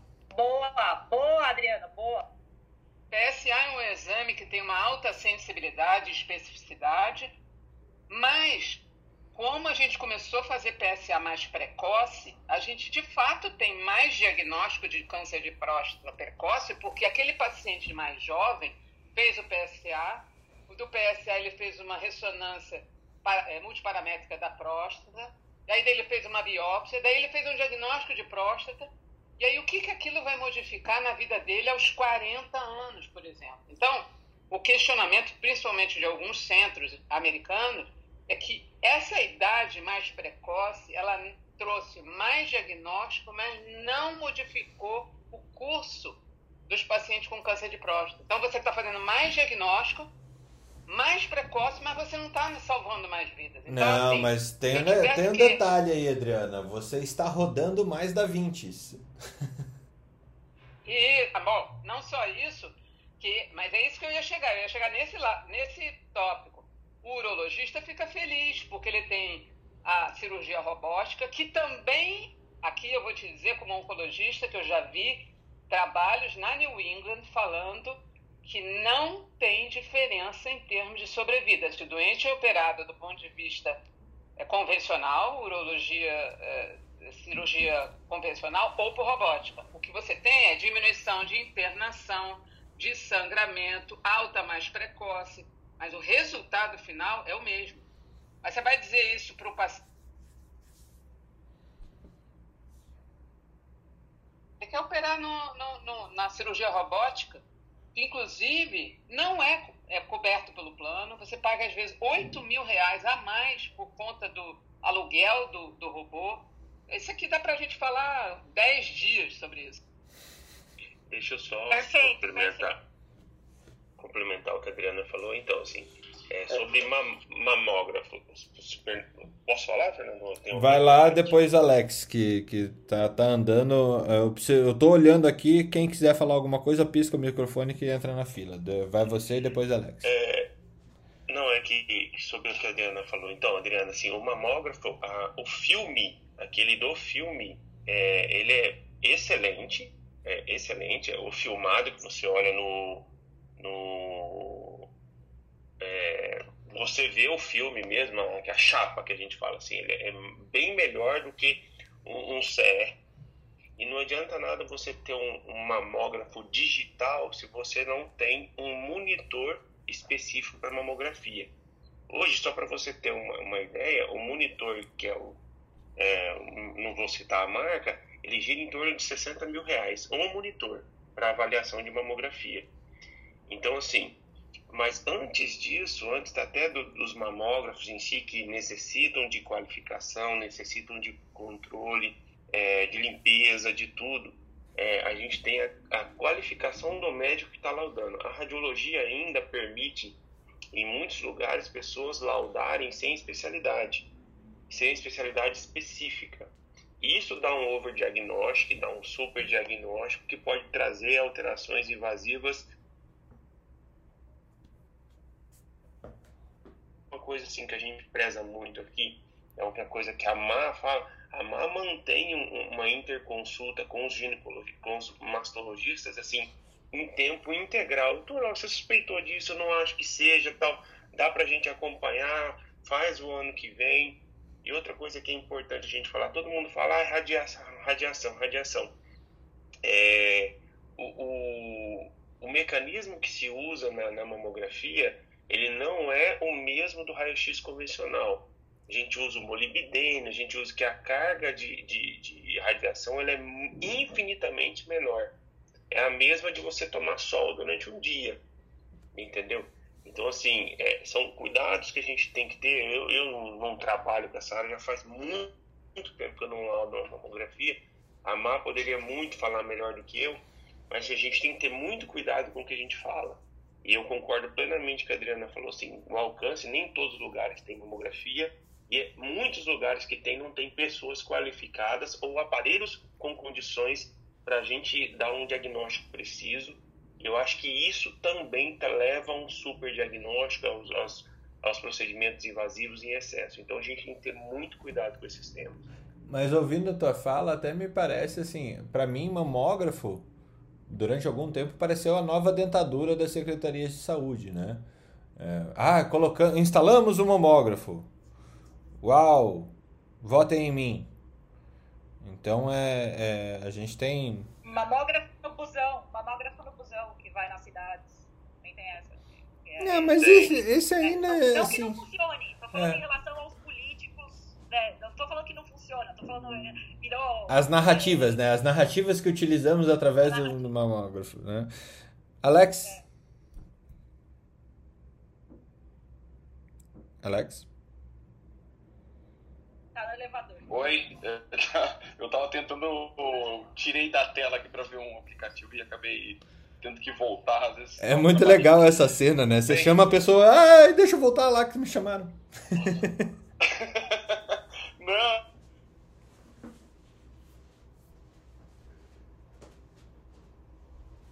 Mas agora eu não te ouço. Campeões de Trivial Pursuit, é isso, né? Então já tem uma dificuldade, né? Mas vamos lá. Eu só queria complementar, eu acho que foi muito legal essa discussão. A gente já, já volta e meia, a gente volta a ter essa discussão aqui. E é, vou voltar, vou, vou para o que eu queria falar antes, para o final. Mas essa questão do PSA, a gente vê o quanto que é, é importante ter movimentos independentes, como o, o, Task Force, né? Justamente que, porque a questão do PSA, é, ele já está lá na frente, trabalhando com, com, com meta-análise, enquanto que as sociedades ainda têm o embasamento do especialista. A gente olha aqui o quanto que demorou a Sociedade Brasileira de Urologia, por exemplo, a, a, a ceder um pouco com, ela, com relação a esse aspecto. E a gente vê muito urologista defendendo ainda, né? Não, mas eu tenho pessoas muito jovens que têm um câncer não pode esquecer das complicações, né? E como é, foi dito aqui pela Adriana, você aumenta a sobrevida porque você detectou precoce o câncer, né? É, então, só que do ponto de vista lá no final, quantas pessoas eu salvei de vida é a mais é zero. E na mamografia você tem é, um a cada, acho que mil ou dez mil, não lembro, talvez o Jung saiba mais, é, por conta de uma mamografia, mas as complicações causadas começa por investigações necessárias em 200 pessoas e vai, e vai, e vai caindo isso, inclusive, com a questão da sequela. É claro que hoje, é, eu estou vendo que tem empresas, por exemplo, lançando é, algoritmos para mamografia, é, que você, você poder captar, por exemplo, o dado e poder detectar alguns cânceres de forma mais precoce. Essa pergunta. Mas será que eu também estou conseguindo ser ter menos, mais especificidade, ou seja, se eu estiver evitando esses falsos é, positivas que eu fazia antes, que era dependente do operador, talvez é, essa, essa situação nos ajude a longo prazo. Se não, talvez a gente esteja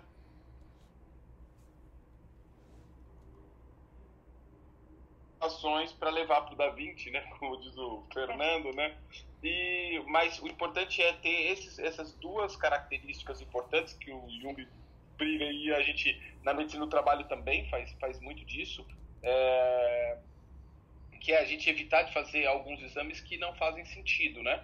E o pior é que aqueles que a gente precisa que todo mundo faça, ninguém faz.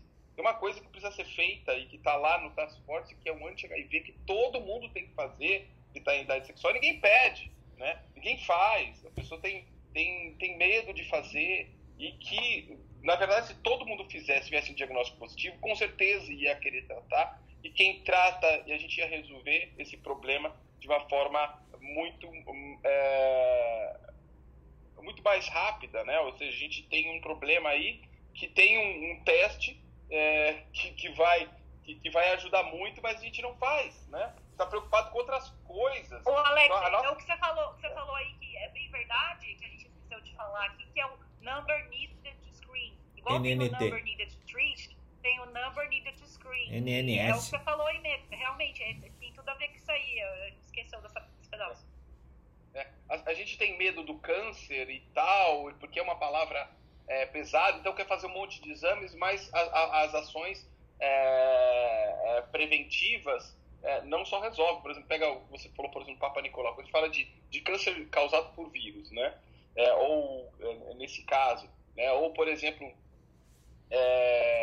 o, o, que a gente falou, por exemplo, agora do, do, do HIV não é câncer, mas a, a, existe uma, uma falsa percepção de risco das pessoas para algumas coisas muito exacerbada com, com relação ao risco real delas em si, e existe é, algumas situações que existe um risco real que eu tenho como detectar e que eu não estou é, intervindo, né?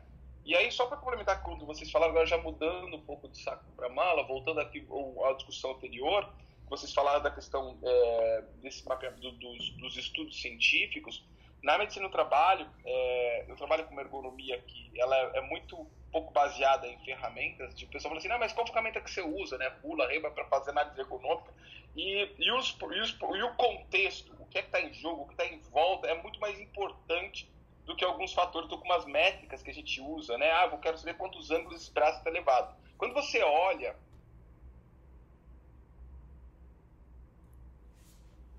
superiores para atividades que têm repetitividade, existem uma evidência para alguns tipos de patologia moderada ou baixa, mas fatores biopsicossociais, é melhor, psicossociais, é, como questões de moradia, como questões de é, é, é, aspectos cognitivos, de saúde mental, eles têm um impacto é, de, de, de, com forte ou muito forte evidência científica para as doenças osteomusculares, né? Às vezes muito mais do que aqueles que a gente achava que era importante, repetitividade. Eu sentar aqui na minha mesa, eu digo isso porque a pessoa fala assim, não, mas é minha ergonomia em casa, no home office, etc. Essa questão da ergonomia, de movimento, de, de como que eu vou estar sentado, cadeira, tem um, um fator ligado mais ao conforto e produtividade, porque eu trabalhar desconfortável é ruim, que é o ruído, por exemplo, é um, é um desconforto, tanto quanto uma cadeira ruim, né? É, do que realmente gerador. Gera dor, mas não gera, de fato, a, a questão de doença. Por quê? Quando você olha a estatística de pessoas que trabalham é, é, com atividades de com, mexendo em computador e as principais doenças osteomusculares, síndrome do túnel do carpo, entre outras aí, é, é manguito rota, síndrome manguito rotador, etc., a, a, a prevalência e incidência das doenças é muito, é muito similar da população geral e quem trabalha com computador ou com essas máquinas. Mas é importante? É super importante, né? Mas às vezes, às vezes a gente não pode confundir isso com o adoecimento, né? É importante principalmente para o conforto e produtividade, mais do que o medo que a pessoa fala assim, não, não vou fazer isso porque, é, tipo, é, dane-se o trabalhador. Não, dane-se o resultado, porque o resultado é que é prejudicado, né? Então, com, nesse contexto. Mas era só para complementar alguns pontos aí para vocês. Posso fazer só uma propaganda? Ah, Hoje é o Dia Mundial de Conscientização dos Linfomas. E diferente da, da mama, que tem um mês inteiro, né, de outubro, todo mundo anda de rosa, usa tudo de rosa, porque, obviamente, câncer de mama é muito mais comum do que.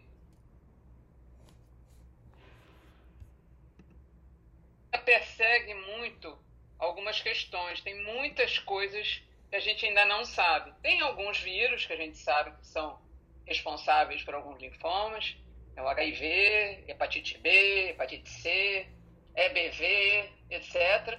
Mas eu queria só colocar uma coisa: se vocês são pessoas que andam de carro e que abastecem é, os seus carros, nunca deixem o frentista encher até a tampa porque aquele, quando você coloca o, a, aquela bomba para encher automaticamente, ela desliga justamente para evitar que aquele vapor de gasolina saia. E nós fizemos um trabalho no INCA, na tentativa de identificar fatores é, é, ligados à atividade profissional e desenvolvimento de linfoma e percebeu-se que nas famílias dos frentistas, no, no cabelo dos filhos da mulher tinha partículas de gasolina, de, do vapor da gasolina. Ele, ele respira aquele vapor, inala aquilo dentro de casa e a gente sabe que os derivados do, do, do petróleo têm relação com, com linfoma. Só para assim dar uma, uma, uma, pincelada numa coisa que é relativamente simples. Não deixe, porque aquele vapor ele desliga na bomba automaticamente. Só deixar claro que eu vou trabalhar de moto elétrica, viu? é só deixar claro que quem enche o tanque do meu carro aqui é, sou eu e meu marido. É a gente que enche o tanque. Não tem ninguém que enche seu tanque aqui, não. Não, mas enche, enche, deixa a bomba ligada até ela, ela, ela desligar automaticamente. Fernando, feliz é você que tem carro elétrico. Eu vou continuar na gasolina por enquanto. É, me, é, não, é, é bom também porque a gente que enche o tanque do nosso próprio carro, né? E aí a gente é tem esse negócio de dar aquela apertadinha pra pôr mais, né? Sim, mas. Ô, tá Ana, vendo, nem. Tá vendo? Nem gente suficiente vocês têm ali. É... Felizes são vocês que têm condições de encher um tanque hoje em dia, né? Porque eu não tô nessa fase, não. Sábado, sábado enchemos um tanque no sábado é, diesel, o carro do meu marido. Deu 100 euros. Diesel, tá? 100 euros? A diesel também. E a gente reclamando da gasolina aqui. Uma complementação aí. É, eu tive que cuidar aí de. Como parte de uma rede de que eu trabalhei, que cuidava de postos de gasolina, né? Então. É, a avaliação ambiental do projeto de concentração de benzeno, em muitos dos lugares, é, quando a gente fez a, algumas avaliações ambientais, e eu peguei isso, uma informação, porque eu tinha um residente que era da, da Santa Casa e trouxe o estudo lá feito pelo um professor que é muito ligado a essa questão dessa, de toxicologia, que é o professor é, Tarcísio. É, na maior parte das avaliações ambientais em postos de gasolina, a presença de benzeno está mais ligada à poluição atmosférica. É, ou seja, os postos de gasolina que a gente fez avaliação na cidade de São Paulo, por exemplo, tinha uma taxa de benzeno que era infinitamente superior que a taxa de benzeno é, naquela região é, de outros postos. Aí tem outro ponto, que é o que a Adriana falou, que é os cuidados são mais importantes, que é travou, você não pode dar segmento. Então, essas, é, o uso de, de luvas, ou seja, deveria usar luva, ou é, justamente por, por conta desse contato dérmico, fazer uma limpeza logo em seguida, lavar as mãos no serviço. Então, tem que ter um monte de outras características que roda esse serviço que acaba impactando muito mais do que simplesmente a, a condição ambiental dos postos de gasolina. Saiba, se você vive em São Paulo aqui, com certeza você está cheirando benzeno por conta da poluição é, e é uma concentração é, essa questão do frentista e tudo mais é, tem, tem impacto muito grande, né? Tem alguns postos de gasolina que realmente precisam, né? dependendo da avaliação ambiental, e fazer o que a gente chama Mas... de PPOP, que é um programa de, de prevenção é, é, ligado ao benzeno. O que foi, Fernando? Oh, não, Cara, eu tive uma. Tive, tive uma ideia aqui, eu tô vendo o Ricardo aqui na, na, na sala. Ricardo, não sei se você tá no Rio, mas se tiver no Rio, acho que dá pra gente é, tirar um projeto de inovação buscando aí, quem sabe, até uma uma linha da Petrobras para olhar essa questão do benzeno e como que a gente pode atuar isso frente a uma até uma função social da própria empresa, é, junto com o INCA, junto com a Academia Médica, para a gente é, abordar esse problema de frente. Fica a dica, estamos aqui disponível para conversar e achar um caminho de, de gerar uma ação inovadora que vise essa esse uh, já que a gente está no dia do linfoma, né? Esse awareness uh, da população de frentistas e de motoristas que exigem o, o que o tanque seja enchido até a boca. Então, fiquei forçando para ver quem que está aqui. É, já rolou um vamos conversar, gente. Então, a sequência é, é bem isso. Eu acho que a, a gente tem que provocar mesmo para achar soluções. Uh... Ah, eu queria. Ô, ô, Fernando. Como, como oh, desculpa, Lu, desculpa, Lu e doutora Ana, desculpa, podem, podem. Não, eu ia falar que eu tenho um, um, artigo da BBC sobre contaminação ambiental com chumbo, já que a gente está falando de contaminação e eu queria passar para vocês falando do risco, principalmente para crianças. Apesar da gasolina agora, ela já está livre de chumbo há um tempo, a gente sabe que a contaminação ambiental ela persiste. O Brasil foi um dos países que é, retirou o chumbo da gasolina mais precocemente. E aqui no Brasil a gente tem menos. Na Europa é um problema muito sério. Então, o que, que acontece em, em locais, principalmente locais que são mais é, pobres, locais é, mais carentes, você tem um acúmulo maior de chumbo no meio ambiente. E é um problema sério no mundo inteiro. Hoje, uma em cada três crianças no mundo, tá? então dá cerca de 800 milhões de crianças, tem níveis desse metal pesado no sangue que são iguais ou superiores a 5 microgramas por decilitro. Então, esse é um nível que já é, requer ação internacional. É, lembrando que o chumbo é tão tóxico que a OMS considera que nenhum nível no sangue é seguro.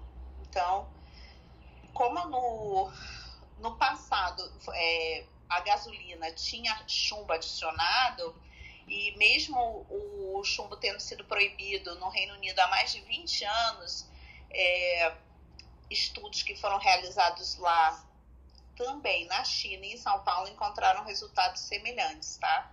Então, existem também outras fontes de contaminação é, ambiental. É, algumas tintas, é, tintas antigas que tinham adição de, de chumbo, baterias recicladas, é, temperos, isso é tão importante, temperos que vêm de regiões é, asiáticas que a gente utiliza são contaminados com chumbo. É, no México, por exemplo, tem a cerâmica é, do México, é, é, bem característico lá, eles utilizam chumbo para finalizar a pintura e depois cozinham ali, né? Fazem a comida ali naquela panela. Então, existe um, um alto índice de contaminação da população lá por chumbo. É, e até em areia no parquinho, as crianças podem se contaminar com chumbo se aquela areia estiver contaminada. Então, isso é, é muito importante a gente. Ah, e maquiagem também. Tem maquiagem que tem chumbo. Então, para a gente lembrar dessas coisas. Lembrando que o chumbo pode causar danos neurológicos irreversíveis, tá? na, nas crianças e prejudica o potencial de uma geração inteira. Então, porque aquelas crianças vão ter prejuízos cognitivos e físicos para toda a vida. Né? E é muito importante para crianças menores de 5 anos. Então, não, pode falar alguém. Não. Eu, tô, eu não estou na tela, não vejo se alguém vai falar, eu estou lendo. Eu acho que a Lu tinha alguma coisa para fechar e daí eu já fecho o programa. Lu? Oi, Fernando. Eu só fiquei preocupada que eu tô aqui na sala e daí a Ana falou a questão da mamografia. Então eu quero deixar bem claro que, assim, como ginecologista, a, mamografia ainda é um exame que a gente tem que fazer, principalmente para rastreamento de lesões não palpáveis. Eu gosto de combinar a mamografia com ultrassom após os 40 anos de idade. Uh, concordo que pode não ser o melhor exame, mas é o que a gente tem disponível atualmente. Então, quero deixar bem claro que a minha conduta hoje é fazer mamografia, porque eu acho que pode parecer, eu estou na sala como gineco, então quero deixar que a minha postura, Lu, é fazer mamografia, deixar claro que eu não sou contra. E concordo quando o Messias diz que às vezes a gente tem que ter muito cuidado como laudar essa mamografia, porque às vezes a gente tem que pedir exames invasivos, biópsia, que nem sempre são necessárias. O ano passado mesmo eu tive um aumento de, de incidência, quando a gente tem dados na mão fica mais fácil, de um BIRATS 4, de um determinado laboratório, e me chamou muita atenção esse aumento, e daí eu fui questionar, depois eu descobri que eles tinham comprado lá um aparelho novo. Não sei se é o aparelho que estava rastreando mais, ou se eles precisavam fazer mais biópsia.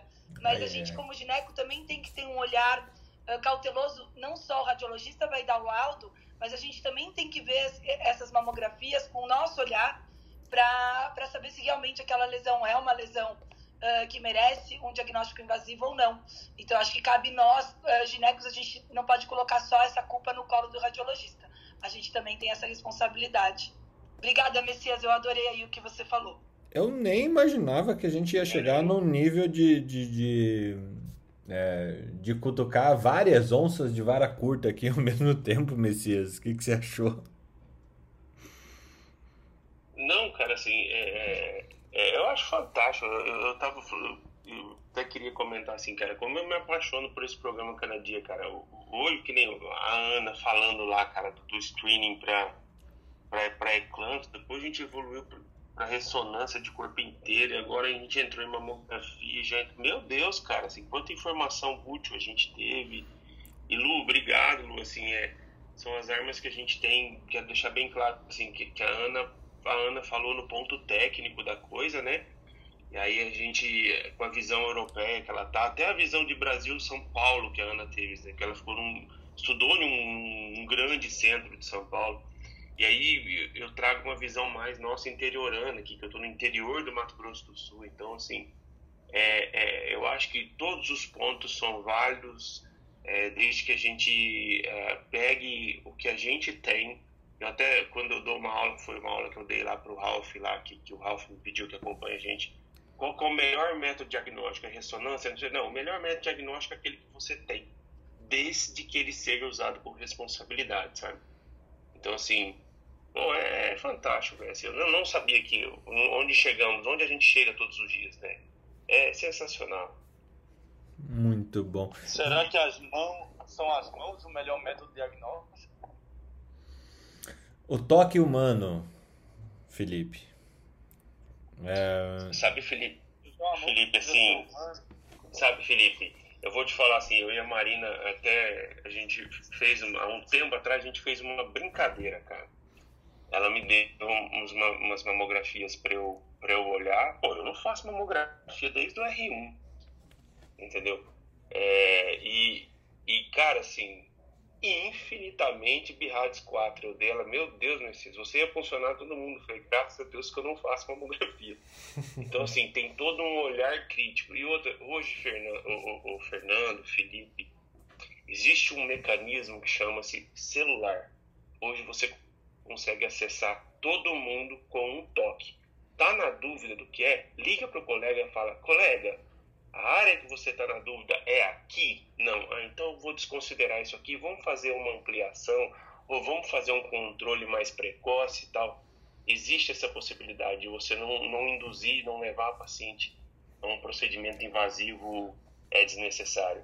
Então liga para o colega, é, tira, que nem eu vou falar agora do radiologista, sai do quartinho escuro, tira a bunda da cadeira, liga, conversa, questiona, pergunta Cara, eu, tô, eu vou dar um exemplo agora, que estou exatamente agora aberto aqui na minha frente. Eu estou há três dias para laudar uma ressonância de um tumor pancreático que eu não encontrava. Tem biópsia positiva, tem tudo tal. E eu liguei ontem, eu liguei não, mandei uma mensagem ontem às 23h40 para a médica, para ela me responder hoje de manhã, ela me respondeu de madrugada, eu vou conseguir laudar o exame. Por que, que eu estou sofrendo há três dias? Porque eu fui burro. Eu podia ter ligado para ela, mandando mensagem desde o primeiro dia. Entendeu? Então, assim, liga é, essa interconsulta que a gente tem com os colegas. Tá na dúvida, manda para o colega de São Paulo. Eu mandei esse caso para um amigo meu do DASA de Brasília.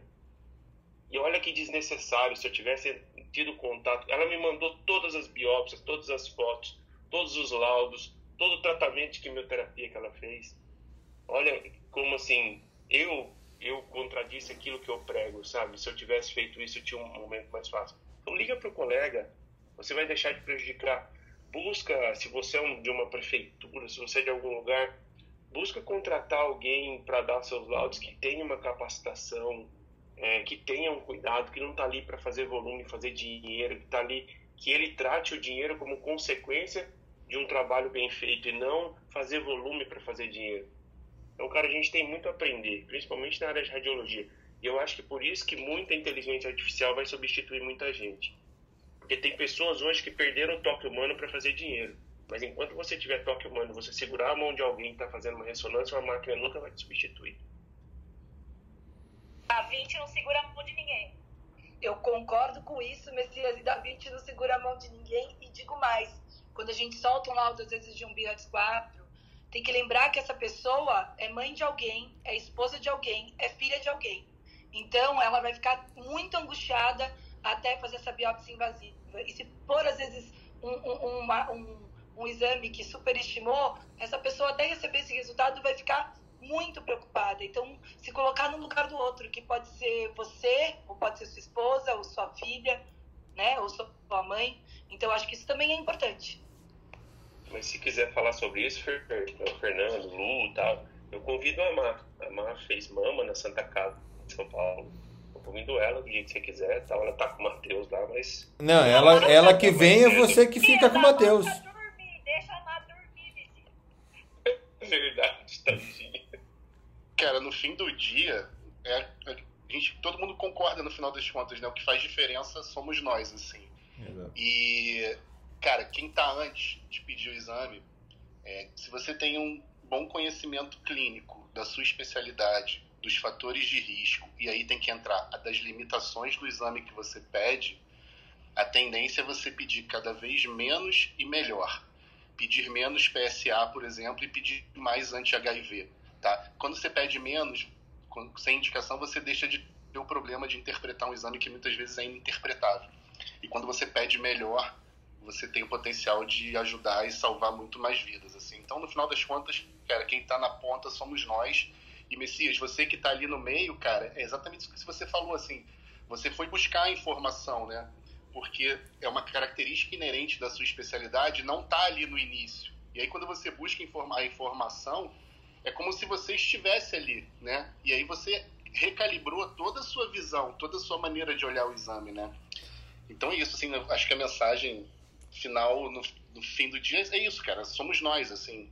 Antes do exame, depois do exame. Se a gente pedir menos e melhor, a gente vai ter muito mais problema e vai ajudar muito mais gente. É, e uma coisa. Perfeito. Complementar o seguinte: a pessoa que pede qualquer exame, ela tem que saber interpretar.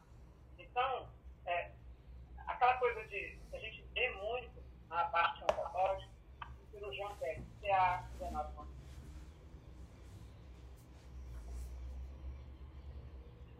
todos os marcadores, aí vem um alterado ele manda para o oncologista. Porque ele não sabe interpretar, porque não precisava ter pedido um marcador tumoral num doente que não tem tumor. Não existe nenhum trabalho, exceto PSA, para detectar câncer precoce com marcador tumoral. Então, isso é um problema sério na nossa, no nosso dia a dia. Não. Já de, de, de, de 25 numa mulher que tem endometriose, Nossa até a é um crime. É um crime. Nossa, é tão verdade, Adriana. Você falou o meu desabafo. Eu pego aqui uns, uns exames, acho que desses, essas especialidades que estão surgindo agora, que eu fico, eu falo, para que que pediu? Uh, o CA125 é tão inespecífico, daí já vem um pouquinho alterando, não tem endometriose. Gente, eu falo que endometriose é a doença do século, muita mulher tem, mas isso não significa necessariamente que ela vai ter infertilidade. Olha. Lu, eu vou soltar uma então, é frase que Adriana, eu vou soltar uma frase que ela até pode ser até problemática, mas na ansiedade de ser útil a alguém, é, o médico mais é, o médico mal formado faz muito mal. Você sabe que eu já ouvi doentes dizer para mim, ah, doutora, eu gostei muito daquele médico, ele pediu muitos exames. Uhum. Olha só o que chega ao ponto de achar exames, é porque o paciente, o médico é bom, porque ele sabe. Mas para o paciente é. A impressão do paciente é, Adriana. Eu quero saber onde marca essa ressonância de corpo inteiro aí que eu quero fazer também. Você vai ter que ir para Dourados. Gente, excelente programa hoje. Meu Deus do céu, várias onças. On, onças... Oi? Oi, não, eu só ia complementar. Às vezes, o melhor NPS de pronto-socorro vai ser daquele hospital que interna mais, que faz um monte de exames para investigar e vai resolver a ansiedade do paciente através desses exames. Diferente de um pronto-socorro, por exemplo, que faz menos e o médico muito bem formado tem mais segurança da, e, e coloca seu CRM na frente, seu conhecimento à frente de alguns exames. Isso acontece muito e a gente vê como que, como que alguns PS eh, são, são conduzidos, né? É, eu acho que é vale um programa para discussão que NPS não é indicador de qualidade exatamente é, em medicina, né? É... Ô, Fernando, além disso, que eu complementaria o que o Alex falou, e complementando da Adriana, também muitos consultórios e muitos médicos têm, inclusive, laboratórios dentro da clínica e acabam pedindo muitos exames e aí o paciente fica super feliz e eles fazem lá dentro, inclusive, mas tem que pensar o que, que eles estão pedindo esse exame, né? Realmente será que é para o bem do paciente? Exato. Então é, a coisa vai muito mais longe do que a gente está tá imaginando. Então eu falo que a gente também, é, quando a gente vai pensar em cuidar do paciente, também me preocupa muito, porque às vezes o paciente está achando que está sendo tão bem cuidado e na verdade ele está sendo mal cuidado. A gente tem que saber exatamente o porquê. Eu falo, para meu paciente, eu tenho que saber o porquê eu estou pedindo esse exame. Eu não tenho que pedir só por pedir, eu tenho que ter um porquê. E eu tenho que saber interpretar. Agora, pedir. Vai... Que me É, várias coisas para a gente levar adiante do programa de hoje. É, Ana, parabéns pelo pitch, pelo emprego e pela, pela empresa que você está desenvolvendo. Eu acho que gerou todas essas discussões que a gente é, teve. É, então demonstra também a necessidade de uma de um sistema que quantifique dados para que a gente chegue a melhores é, screenings. Né? Hoje foi uma discussão sobre screening, onde a gente falou sobre gineco-obstetrícia, a gente falou sobre oncologia, mas não falei sobre a famigerada ivermectina. Para quem está aqui ouvindo, esperando que a gente fale bem da ivermectina, a ivermectina não funciona Nunca funcionou, nem nunca vai funcionar para a Covid. Essa é uma revisão da Cochrane, que já tem há quatro meses, mais de quatro meses, seis meses, de que ela saiu. É, e a própria Cochrane tá, soltou uma nota dizendo essa foi a revisão sistemática que a gente é, teve e que mais foi comentada na história da Cochrane. Para quem não sabe, a Cochrane é a uh, um instituto que condensa todas as evidências científicas e diz se aquele volume de trabalhos uh, traz para um lado positivo ou para um lado negativo ou não faz, não faz nada. No caso da ivermectina, teve como era uma droga uh, aparentemente que não fazia nada, um monte de gente foi achando que não tinha problema nenhum é, prescrever e por isso ela foi tão disseminada e politicagem foi feita e mais ou menos nessa linha que vem esse editorial da Cochrane, é, falando é, o porquê que foi tão disseminado esse, esse, essa, esses papers da, da ivermectina. E, de novo, elas não, a ivermectina não trata nada em Covid. Nada, absolutamente nada. Está pegando fogo, eles estão usando ivermectina é, transdérmica, porque é, para cavalo só existe ivermectina para então, mas assim, a, a gente vê que a ignorância humana não tem fronteiras, né? Então. É... Eu não sabia, você sabia que ivermectina é bom para rosácea? É porque a gente quase não vê rosácea no Brasil, né? Aqui mas, no sul é, tem bastante. Eu várias coisas. Então, eu, eu, aqui eu sou mais pra cima, não tem tanto europeu, né? Meu marido tem um pouquinho de rosácea, eu não sei nem o que faz com aquilo.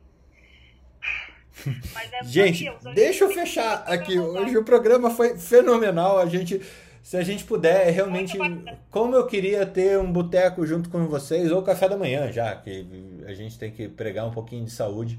Café da manhã com todos vocês aqui para a gente discutir isso pertinho. É... Porque é muito legal, é muito legal estar todos os dias com vocês. Para vocês que ainda Uh, são novos aqui no Clubhouse, no Troca de Plantão. Esse é um programa que a gente faz todo dia, às seis e meia da manhã. Caso você queira ouvir os outros, eles estão em qualquer agregador de podcasts, Apple Podcasts, Spotify, Deezer, ou também no, no, no próprio... O verdinho lá, que eu esqueci o nome, no Spotify. E é, estamos aí de novo amanhã, seis e meia da manhã, tentando se ater ao tema Peço desculpas às pessoas que tinham mais notícias para trazer, mas a gente realmente deixou solto o papo e foi muito bom. Obrigado, Adriana, Jung, Alexander, Messias e Ana Panigassi, Ana Carolina Carvalho, Marilé, que sempre está conosco, Felipe Proasca, por todas as, as intervenções e o quanto que a gente pode é, expandir os nossos assuntos. E vamos incomodar o Ricardo, Adriana, porque eu acho que sai alguma coisa dali, viu? Um abraço a todos, até mais. Pode deixar, obrigada. Bom dia, gente. Obrigado. Um abraço a todos. Academia Médica. Bem-vindo à revolução do conhecimento em saúde.